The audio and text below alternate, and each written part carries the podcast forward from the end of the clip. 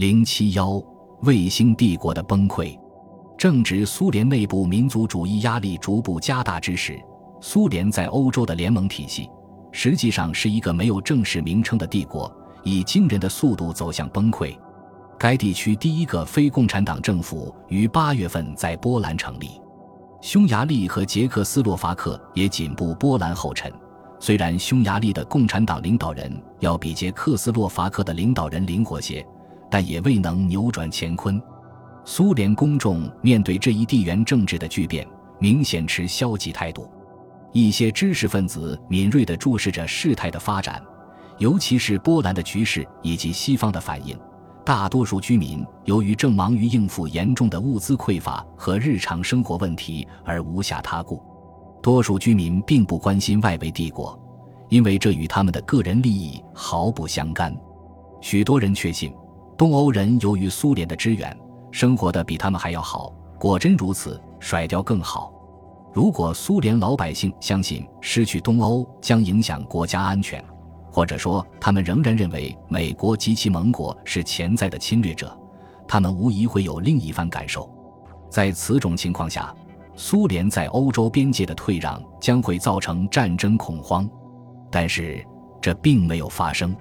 谢瓦尔德纳泽和雅科夫列夫倡导的新思维已经扎根，这主要是因为苏联人完全了解西方对苏联政策变化所做出的适应性反应，更清楚从前苏联那些在西方看来是富于侵略性的政策。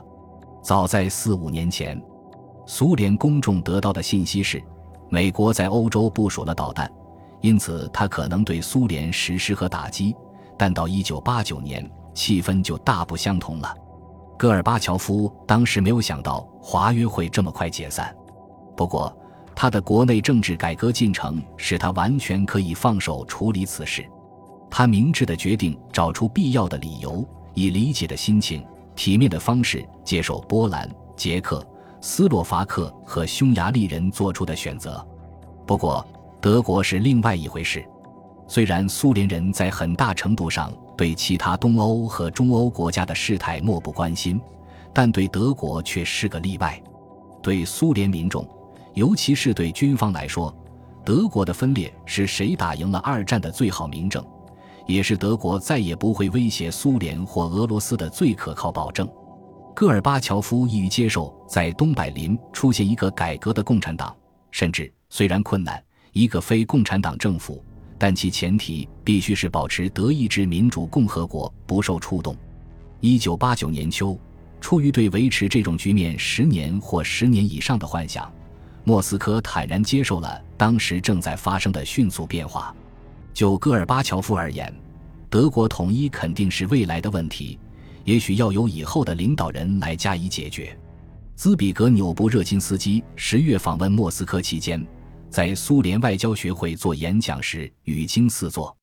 当时他评论说：“一个分裂的德国能立于一个分裂的欧洲之中，但却不能存于一个统一的欧洲之内。如果苏联希望有一个共同的欧洲家园，不久他们将不得不面对德国统一问题。”在座的对外政策专家对此做出的反应，好像他们从未做过如此设想。即使有过这种想法，他们也必定会将其毫不留情地抑制下去，而不会公开讲出来。等到苏联领导人领会到布热津斯基讲话的真实含义时，已到了年中。十二月初，刚从马耳他首脑会议归来，我就与谢瓦尔德纳泽讨论了东欧的局势。他重申。无论发生什么，绝不会使用武力。他似乎对北部地带的局势表示满意。他还预言保加利亚不久也会改革，但对罗马尼亚表示悲观，因为尼古拉齐奥塞斯库已经走向压制而非改革。具体到东德而言，他说他对新领导人就其国家的地位做出的承诺印象很深。换言之，德国统一还需等待时日。但是不出几周。苏联决策者就开始意识到一个严峻的事实：他们正面临德国统一不可抗拒的压力。十一月，柏林墙倒塌，东德和西德边界开放。面对泛滥的移民潮，没有人再相信边界开放之后，一个分立的东德还会存在下去。就在新年前夕，我见到了当时苏共国际部的负责人和苏联德国问题首席专家瓦连金·法林。他评论说：“我们一直希望德国统一是未来的一个问题，但现在很清楚是以临头，这却是事实。而且这也成了一九九零年戈尔巴乔夫面临的最棘手的问题之一。继德国之后，在祸不单行的苏联阵营中。”对苏共和克格勃挫伤最大的是年底在罗马尼亚发生的血腥革命。对于针对齐奥塞斯库及其家族和受到憎恨的保安部秘密警察的暴力事件，苏联新闻界进行了大量详尽报道，电视也唯恐观众错过任何一个暴力镜头。但当反齐奥塞斯库的武装请苏联介入给他们以支持时，莫斯科拒绝了，他要以此显示。军事干涉东欧事务，哪怕是在西方可以容忍的情况下的时代，已一去不复返。